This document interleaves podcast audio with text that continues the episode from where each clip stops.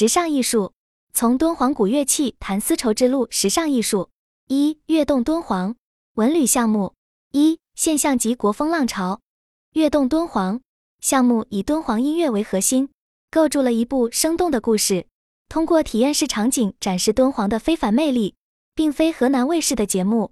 这个项目就在敦煌，门票定价分别为八百八十八、三百九十八和两百九十八元。这个项目融合了最先进的技术、最前沿的理念，讲述的是传统的故事。在当今的营销领域，场景的概念被广泛提及。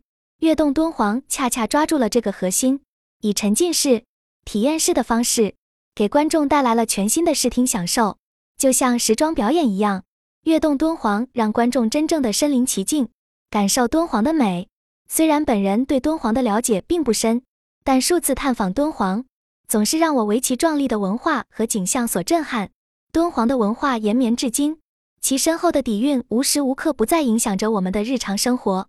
敦煌音乐、敦煌服饰都是敦煌作为大 IP 的重要组成部分，对我们的生活产生着深远的影响。谈及敦煌舞蹈，首先让我想到的是丝路花语，这是一种源自敦煌壁画的舞蹈。壁画中体现的舞蹈音乐故事丰富至极。而对于敦煌舞蹈的理解和感知，并不需要过分的创意或专业知识，即使是普通的舞者，也能通过模仿和体验，领略到敦煌舞蹈的独特魅力。不仅如此，敦煌的文化 IP 还衍生出了诸多相关产品，如敦煌日历、杯垫、眼罩等。这些产品或许质量参差不齐，但无论好坏，都承载了对敦煌文化的热爱和尊重。对于原汁原味的敦煌文化，人们可以通过观赏大师的作品来领略，比如敦煌壁画临摹的大师高山。艺术其实很简单，能够喜欢就是最好的欣赏。二、传统文化和国风浪潮对服饰的影响。时尚的场景不仅体现在跃动敦煌，更体现在了敦煌服饰上。敦煌服饰如今也有自己的时装秀场，其图案和色彩的应用都在大力传扬中国的传统文化，树立文化自信。比如。现在年轻人喜爱的汉服，就是源自中国古代的服饰，无论是明制还是宋制，都包含在这个大概念中。总的来说，汉服是中国服饰的代称，宽衣博带，横贯了中华的古今。除了形制，敦煌文化中的纹饰花样，也能够作为服饰设计源源不断的灵感源泉。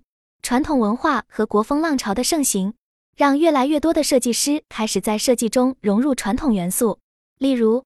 古典的敦煌元素、国风图案等，这些元素使得现代服饰更具文化底蕴和审美价值。二、敦煌古乐与丝绸之路时尚艺术。一、敦煌壁画古乐器琵琶这款古老的乐器，你们是否知道它的弦数？我们在日常的了解中，它只有四根弦，然而你是否能够想象，它可能会有九根，甚至九十根呢？敦煌壁画中。我们可以发现很多五根弦的琵琶，这似乎与我们现有的知识产生了冲突。然而，当人们深入研究古书时，他们发现，在古时的琵琶实际上是五根弦的。这并没有任何深奥的原因，只是当时的文化交流融合与简单的习惯使然。比如，琵琶与古希腊的鲁特琴 （lute） 就有相似之处。它们的存在证明了古代丝绸之路上的音乐文化交流。目前。在日本京都的皇家博物馆内，还保留着唐玄宗送给日本天皇的一把五弦琵琶，这是对中国历史文化的一种最好的诠释。我们的历史文化是博大精深的，我们仍有许多需要去学习和理解的东西。时尚一直都在发展和进步，就像琵琶从五弦到四弦的转变，从古代到现代，都是时尚的一种变化。我们每个人离时尚只差一厘米的距离。甚至可以说只差一毫米的距离。有些人可能会认为，时尚就是那些奢侈品、漂亮的模特以及精致高大上的店铺。然而，这种看法并不准确。时尚并不只是这些物质的东西，时尚其实更多的是一种态度，一种对生活的理解和追求。你可以在平日里精致打扮，你可以将自己的生活安排得井井有条，甚至在小小的生活空间里。也可以创造出你自己的时尚，这些都是时尚的一部分，都是我们生活中不可或缺的一部分。时尚是一个很宽泛的概念，每个人都有自己的理解和追求，所以不要担心自己距离时尚有多远，因为我们每个人都是时尚的创造者和追求者。二、人工智能对艺术及时尚的影响。敦煌壁画曾经是贵族独有的艺术品，与今天的奢侈品有许多相似之处。贵族有财富，有创新的思想，还有强大的执行力。